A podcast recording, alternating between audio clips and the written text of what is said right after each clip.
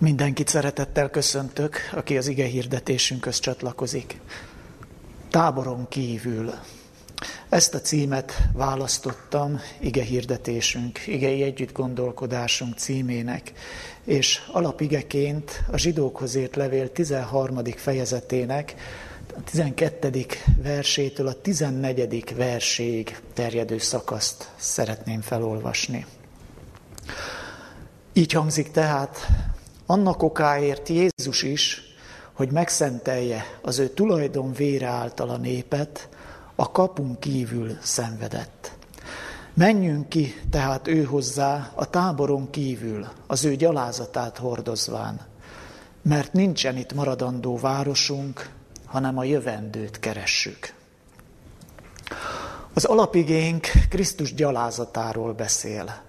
Gyalázat volt, hogy kigúnyolták, bolondnak állították, többek között beöltöztették királynak, és meg is koronázták, ugye tövis koronával, vagy töviskoszorúval, de le is köbdösték, majd mesztelenre vetkőztették, és a köztörvényes bűnözőknek, a legaljabb bűnözőknek fenntartott kegyetlen kivégzési móddal megölték.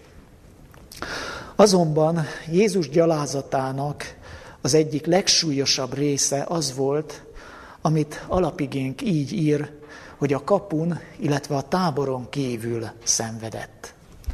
Mit jelent vajon ez a kapun kívüliség, vagy a táboron kívüliség? Jézus gyalázatának a, az egyik, ha nem a legmeghatározóbb része ez volt. Mit jelent a tábor? Ja, a tábor a fizikai, a lelki biztonságot testesíti meg, mint ahogy mindenek előtt Izrael számára jelentette ezt a vándorló, a pusztában vándorló zsidó nép számára jelentette a tábor ezt a biztonságot, de a mai napig is mondhatjuk, ugye tágabb értelemben, hogy az emberi társadalmat, a közösséget jelképezi, vagyis miért jelentett ez szenvedést, vagy miért, miért volt ez a táboron kívüliség része, méghozzá meghatározó része Jézus gyalázatának. Mert azt fejezi ki, hogy Jézus magára maradt. Egyedül volt, az emberi közösségből kirekesztve, társak, együttérzés, bátorítás nélkül, ugyanakkor, mint egy közszemlére néz, téve, mint egy látványosságként állítva, kellett szembenézni a megaláztatással, a fájdalommal és a halállal. Már az Ószövetség, az Ószövetségi ceremoniális rendszer, vagy áldozati rendszer jelezte, hogy Jézus gyalázatának a táboron kívüliség, vagyis ez a magára hagyottság, elhagyottság lesz az egyik legsúlyosabb része. Pálapostól is az alapigénket megelőző igeversben utal erre az ószövetségi előképre.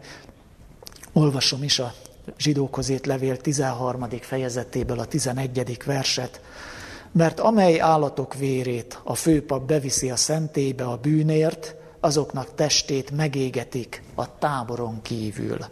Maga a hivatkozott ószövetségi rész egyébként Mózes harmadik könyve 16. fejezetében található, a 27. vers, ezt is hadd olvassam fel, a bűnért való áldozati tulkot pedig, és a bűnért való áldozati bakot, amelyeknek vére engesztelés véget bevitetett a szent helyre, vigye ki a táboron kívül, és égessék meg azoknak bőrét, húsát és gaméját tűzzel.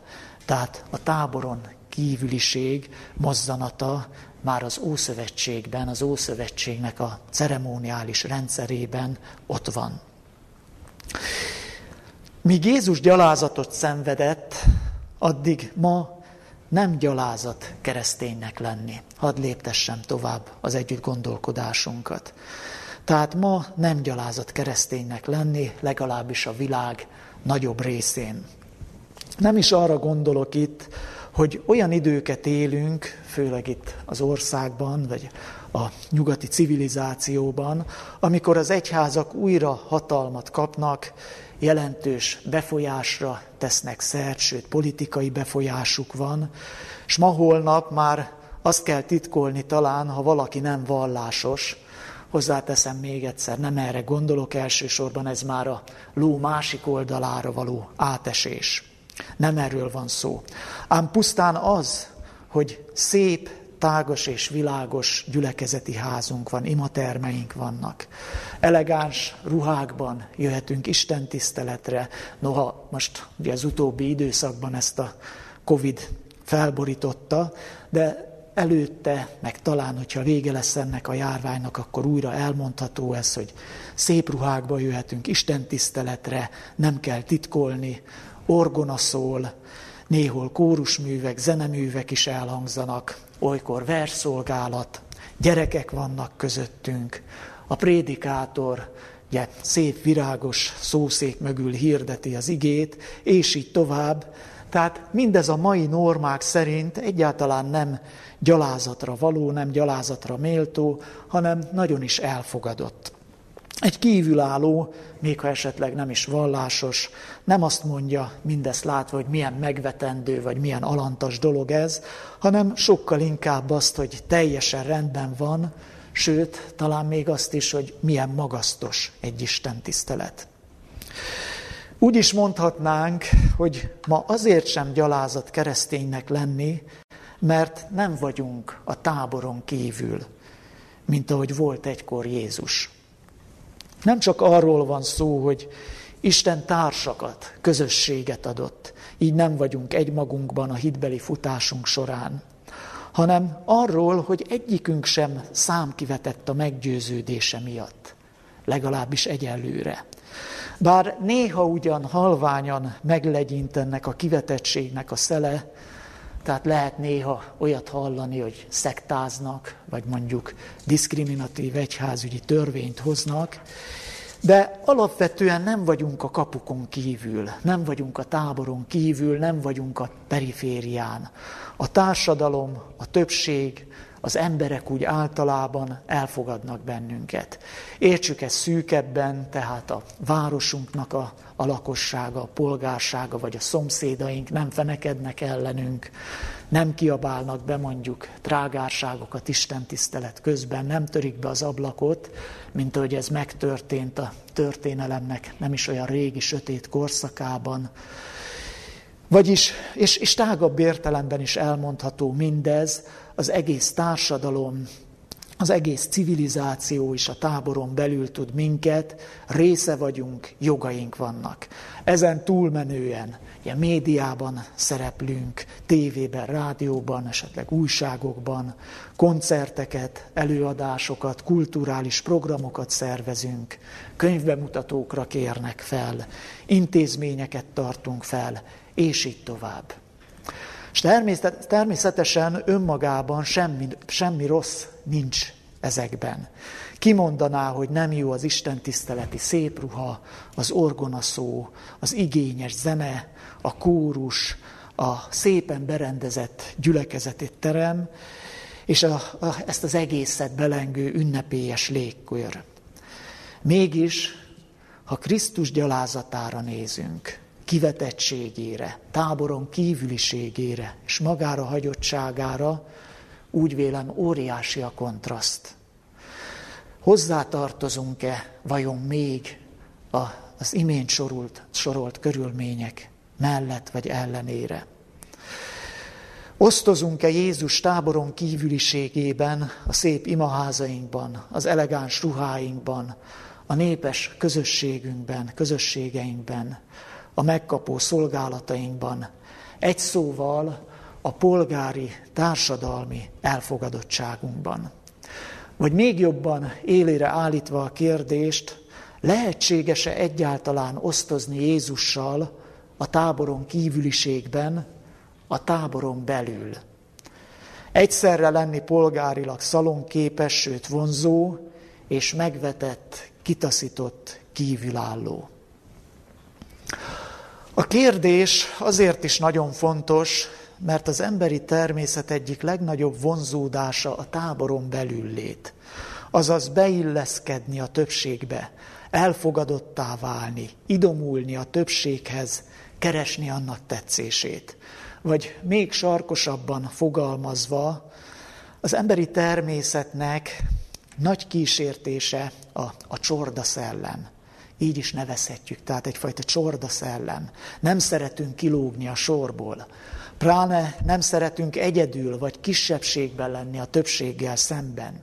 Csak egy nagyon egyszerű példát hadd hozzak erre, egy, egy pszichológiai, pszichikai példát, egyébként zárójelben megjegyzem, hogy ezt több pszichológiai kísérlet is nagyon világosan bizonyította, de hát azt hiszem mindannyiunk előtt ismert, hogy az embernek van egy ilyen vonzódása a többség felé, a többséghez való idomulása, a többség eh, befogadását, beilleszkedését keresve a többséghez. Tehát ez az egyszerű példa a gyerekeknek a sarokba állítása.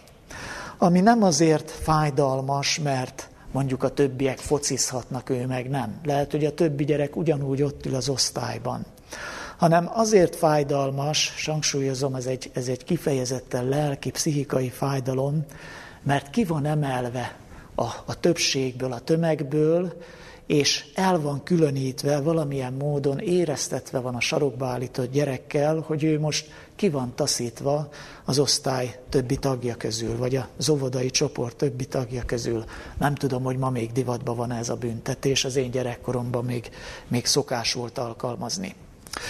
Egy szó, mint száz van, tehát egyfajta varázsa annak, hogy együtt ügetni a csordával, elnézést a sarkos kifejezésért, és kétség kívül több előnnyel is jár bizonyos előnyökkel jár, nem lebecsülendő előnyökkel, együtt tartani a többséggel.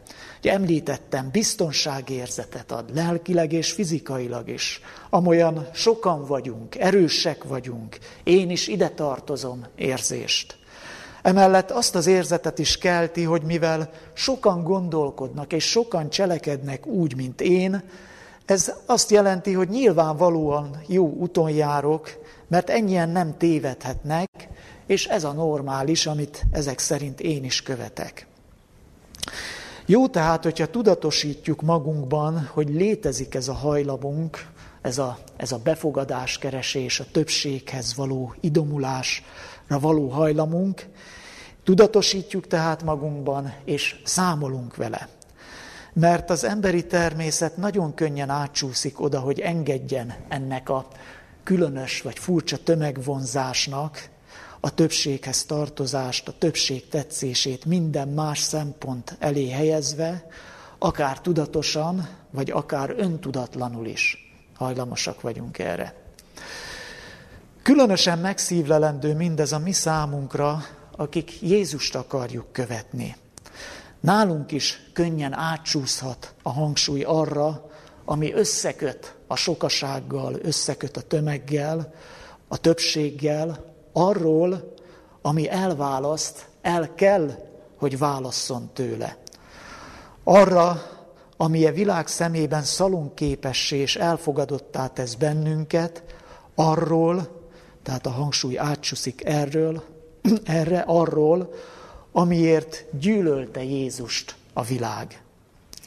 És itt válhat agályossá, ezen a ponton válhat agályossá az istentiszteleti körülmények, az istentiszteleti szép ruha, a kényelmes gyülekezeti terem, az orgonaszó, a szolgálatok, a, a bájos gyermekszolgálat akár, az emelkedett prédikáció, az egész ünnepélyes légkör, vagyis a többségi, a polgári érték és ízlésvilág általi elfogadottságunk ezen a ponton válhat aggályossá. Mert hogyha ez lesz fontossá, ez lesz igazán fajsúlyossá, a hitéletünk akár észrevétlenül is e körül kezd el forogni, és akkor éppen a lényeg marad ki belőle, amiért, illetve akiért az egésznek lennie kellene, vagyis Jézus Krisztus. Ne felejtsük el a szép ruha, a kényelmes gyülekezeti terem, az orgonaszó, az emelkedett prédikáció, az ünnepélyes légkör, a vallásos áhítat, és hagy ne soroljam, összefoglalóan így nevezném, hogy a vallás külsődleges kellékei, ezek tehát mindaz, ami a táborhoz köthet bennünket, a többséghez köthet bennünket, tehát a vallás külsődleges kellékei remekül működnek önmagukban is. Jézus nélkül is. Persze nyilván ezt némi iróniával mondom, hogy remekül működnek, de sajnos így van. Rendkívül szalonképes istentiszteleteket lehet tartani, és egyházi életet lehet élni, polgárilag szalonképes és elfogadott életet lehet élni úgy, vallásos életet, hogy Jézus hiányzik belőle. Gondoljunk arra, hogy még a hamis vagy a pogány vallások szertartásai, zenéi is képesek emelkedettséget, ünnepélyességet kiváltani a jelenlévőkből. Hogy ne menjünk messzire, ugye bibliai példát hozva, Nabukodonozor király aranyszobrára, hogyha gondolunk, és annak a ugye, rituális felavatási eh, ceremóniájára, Ja, ezt olvassuk Dániel könyve harmadik fejezetének ötödik versében. Mihelyt halljátok a kürtnek, sípnak, citerának, hárfának, lantnak, dudának, és mindenféle hangszernek szavát, boruljatok le, és imádjátok az arany állóképet. Tehát nem arról volt szó, hogy ott álltak valami korbácsos őrök, és verték az embereket, hogy leboruljanak, távolról sem, hanem megadták a módját, mondhatnánk, ugye az ünnepélyességnek, a, a hangszerekkel, ugye emelkedettséget varázsoltak ebbe az alkalomba, és az emberek minden bizonyal önként és örömmel borultak le a bálványszobor előtt. De jaj nekünk, hogyha Krisztus követésünk ilyen módon, tehát a szalonképesség, a polgári konszolidáltság, az elfogadottság jegyében öncélúvá és céltévesztetté válik. Annak a Jézusnak, akinek egykor a követői lettünk, nem volt alakja és ékessége, írja Ézsaiás próféta könyvének 53. fejezetében. És néztünk rá, mondja a próféta, de nem volt ábrázata kívánatos. Utált, és az emberektől elhagyott volt. Fájdalmak férfia, és betegség ismerője, mint aki elől arcunkat elrejtjük, utált volt, és nem gondoltunk vele. Ez a Jézus, hangsúlyozom, a Biblia Jézusa, a Bibliából elénk lépő Jézus nem szalonképes. Nem a vallásos tömeg istene, nem is az, akit a vallásos kiruccanásokra hajlandó ateisták is szívesen látnak. Nem volt és soha nem is lesz népszerű. Megjegyzem zárójelbe, ezért is nagyon szerencsétlen John Lennonnak az a híres hírhet kijelentése, amikor a Beatles elindult a siker felé, hogy népszerűbbek vagyunk Jézus Krisztusnál.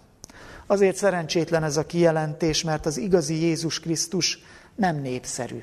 Tehát nem nagy szám nála népszerűbbnek lenni, és egyáltalán nem is alkalmas arra, hogy valamiféle viszonyítási pont legyen egy ilyen népszerűségi versen, versenyben. A Biblia Jézusának nem kívánatos az ábrázata, utált és emberektől elhagyott, vagyis mindig a táboron kívül van, még a látszólag keresztény világban is. Hasonlóképpen az evangéliumok, különösképpen János evangéliuma sem szalonképes, tehát nem, nem egy ilyen szalonképes Jézust állít elénk, hanem botrányról beszélnek az evangéliumok és az új szövetségi iratok.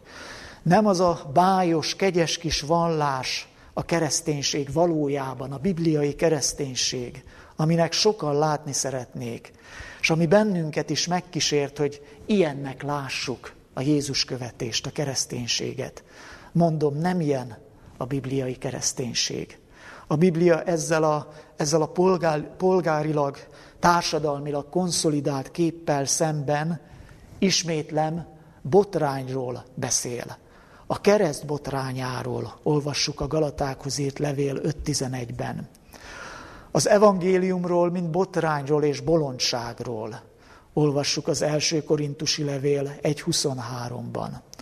Aztán az igéről, mint botránkozás sziklájáról, Péter első levele 2.7, és Róma 9.33, és sorolhatnánk az Ószövetségi előképeit, vagy előzetes megjelenítéseit mindennek. Zsoltárok könyve 118-22. vers, Ézsaiás könyve 28-16, vagy egy másik evangéliumot említve, Máté 21-42.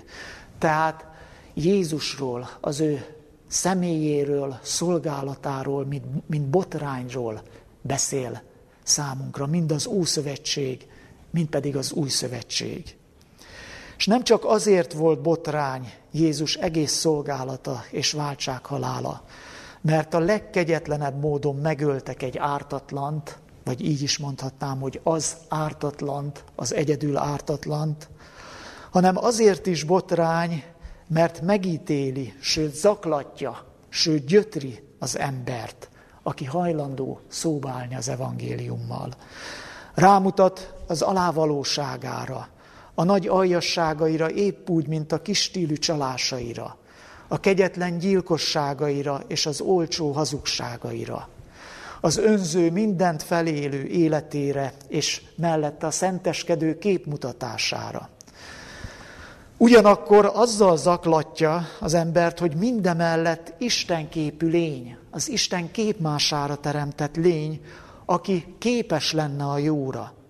És mindennek a tetejébe azt állítja, hogy csak annak köszönheti, hogy egyáltalán élhet még, hogy valaki vállalta, szenved helyette, rászegezve meghal két, tehát két gerendára rászegezve meghal helyette. Vagyis, hogy Jézus vállalta helyettünk a bűneinkért járó halálbüntetést. Igen, mert ha az evangélium igazán megszólal, akkor nem engedi, hogy elfelejtsük eredendő nyomorúságunkat. Ha az evangélium igazán megszólalhat, kíméletlenül szembesít, hogy múlnak felettünk a napok, az évek, az évtizedek, elmúlik az életünk hiába valóan. Ezért is botrány az evangélium, mert, mert szüntelenül emlékeztet bennünket a a saját halálunkra, a múlandóságunkra, az életünknek a kudarcára, az egész élet önmagában való értelmetlenségére. Vagyis még egyszer, hogy múlnak felettünk a napok, az évek, az évtizedek, és elmúlik az életünk hiába valóan. És igen, hogyha az evangélium igazán megszólal, akkor nem engedi, hogy különböző praktikákkal, szórakozásokkal, akár gürc, gürcöléssel, vagy ide sorolhatnám a vallásos nyüzsgést is, nem engedi tehát, hogy eltereljük a figyelmünket a létünknek erről a személyes tragédiájáról, erről a személyes kilátástalanságáról. És hogy teljes legyen a botrány, az evangélium botránya, vagy Jézus Krisztus botránya, az evangélium úgy teszi mindezt, hogy közben önmagának tulajdonítja az élet kizárólagos értelmét, a halál legyőzésének a kizárólagos reményét, a kudarc, a személyes életünk kudarcának elkerülése lehetőségét, és egyáltalán a boldogság, amire mindannyian várunk, a boldogság elérésének az egyedüli lehetőségét önmagának tulajdonítja tehát az evangélium, illetve maga Jézus Krisztus. És ha az evangéliumnak ebbe az örvényébe beletekint valaki, itt bizony nem kellemes istentiszteleti hangulatot talál, nem jól fésült vallásosságot, nem izgalmas természet feletti élményt, nem polgárilag szalonképes eh, mondani valókat. Ez nem a nagy tábor világa, amit az evangélium tükröz. Ez a táboron kívüliségnek a világa.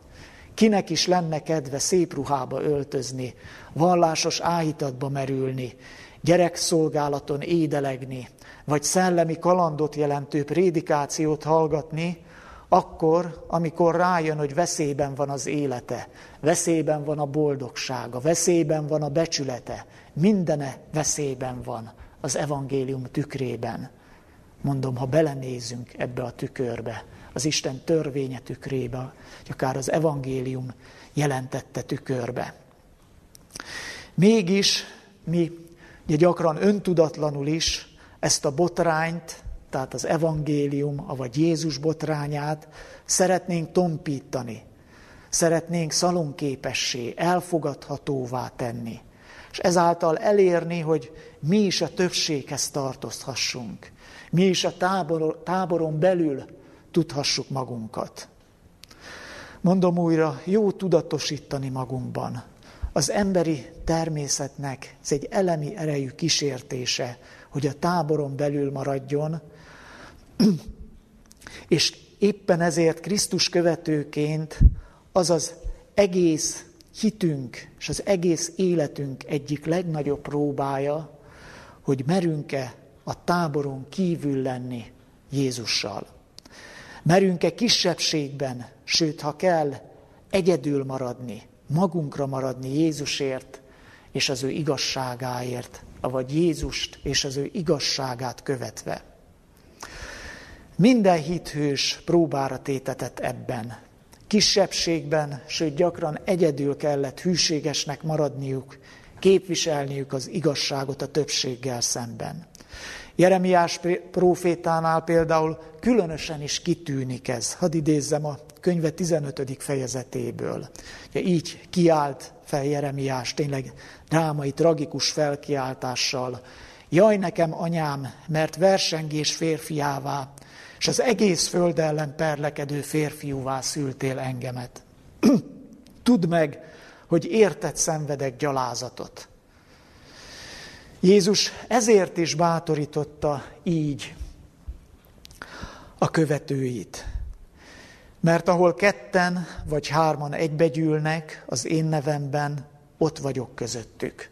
Olvassuk Máté 18.20-ban. Persze sokan úgy értik ezt, hogy te Jézus azt mondaná, hogy ez valami alsó korlát, hogyha már kette-hárman egybegyűltök, akkor, akkor én már ott vagyok, de képzeljük el, hogy mi lesz, hogyha százan vagy ezren gyűlünk egybe. Hát én attól tartok, hogy Jézus ezzel a kettő vagy három fővel nem alsó határt szabott, hanem felső határt. Felső határt mondott, vagyis jelezte, azt jelezte, hogy jönnek olyan idők, hogy örülhetünk, ha egyáltalán ketten-hárman maradunk. De Jézus éppen ebben a kisebbségben lesz velünk, éppen ebben a kisebbségben lesz jelen, ígérete szerint, és nem a többségben, nem ott, ahol százan vagy ezren vannak együtt Jézus nevében. Nem véletlen, hogy a Biblia következetesen maradékról beszél az Isten hűségesei kapcsán. Vagyis, hogy a maradék szó egy bibliai kifejezés, egy szakkifejezés, ami az Isten hűségeseit jelenti a többséggel szemben, akár a vallásos többséggel szemben. A bibliai példák szerint épp a többség, a sokaság szinte mindig, mint egy fordított iránytűként működik, vagyis rossz irányba megy, nem követendő, amit mond és cselekszik. Gondoljunk a legkifejezőbb példára, Jézus megfeszítésekor is a tömeg kiáltotta a feszítsd meget, mégpedig a vallásos tömeg, mi persze nem mellékes tényező, hogy az a vallásos tömeg, amelyet vallási vezetők manipuláltak és bújtottak föl erre.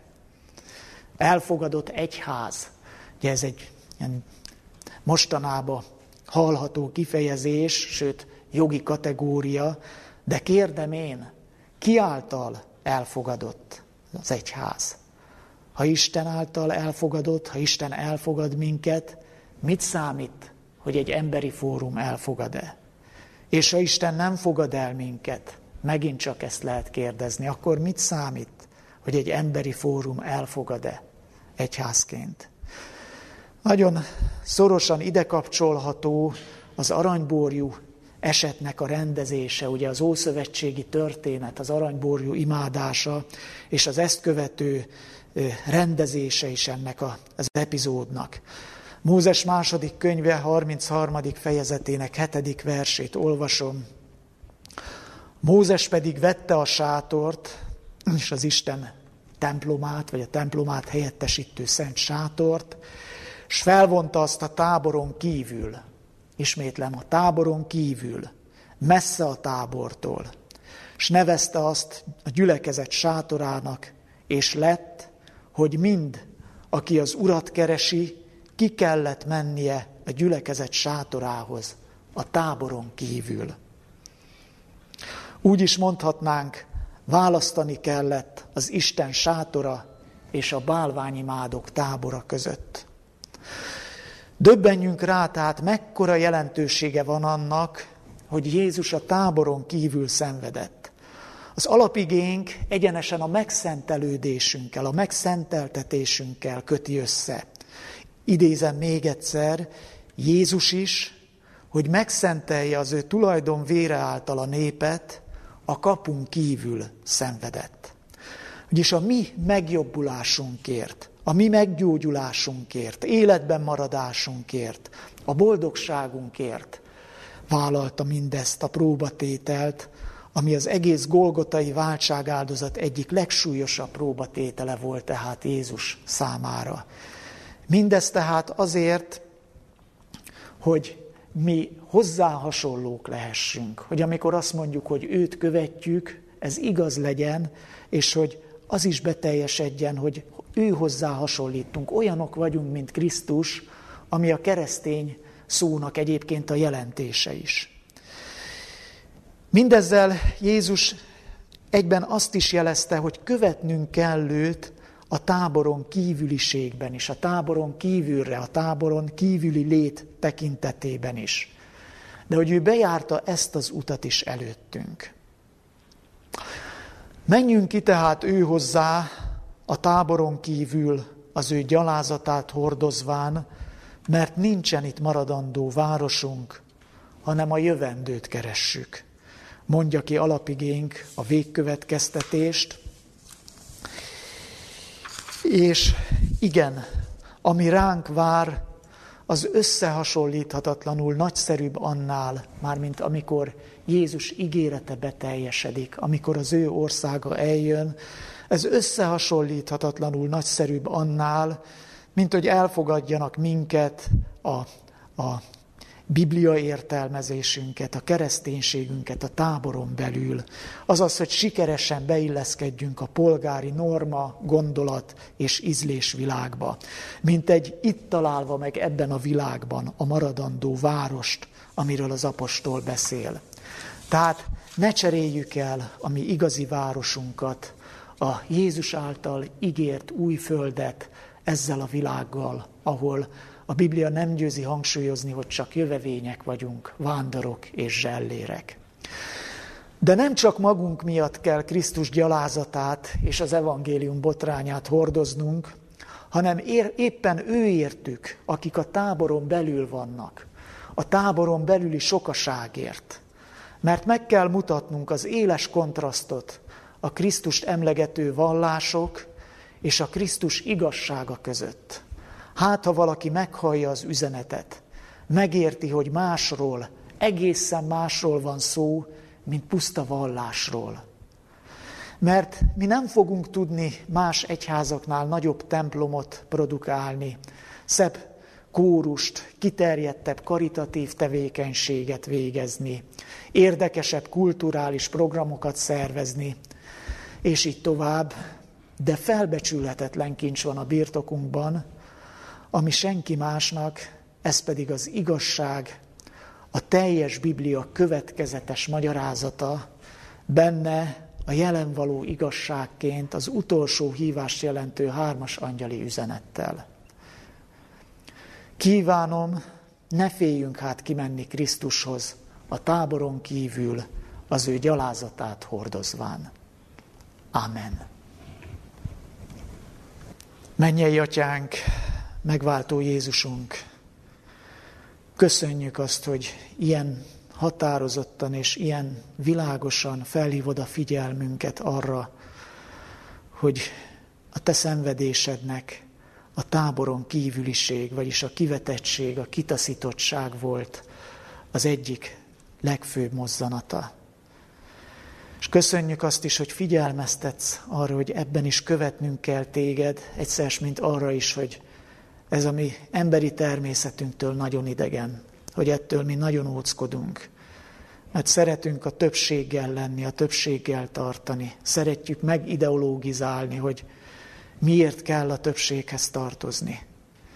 Kérünk, Isten, Istenünk, emlékeztes minket ezekre az igékre, ezekre a bibliai felhívásokra, amikor elfog minket ez a kísértés, hogy inkább azt válasszuk, hogy valamiféle még oly vallásos, kegyes keretek között is, de ezt a, ezt a nem tőled való vallásosságot válasszuk, ahelyett, hogy te veled, tartsunk a szégyenbe, a gyalázatot vállalva.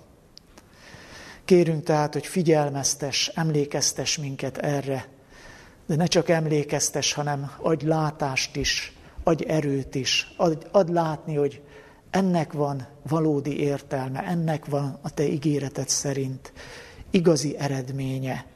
Azokra vár a te közelséged, az igazi biztonság, akik vállalják ezt a táboron kívüliséget, vállalják a gyalázatot, ha úgy tetszik.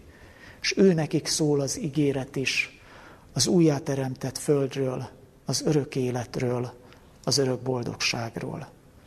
Jézusunk nevében. Amen.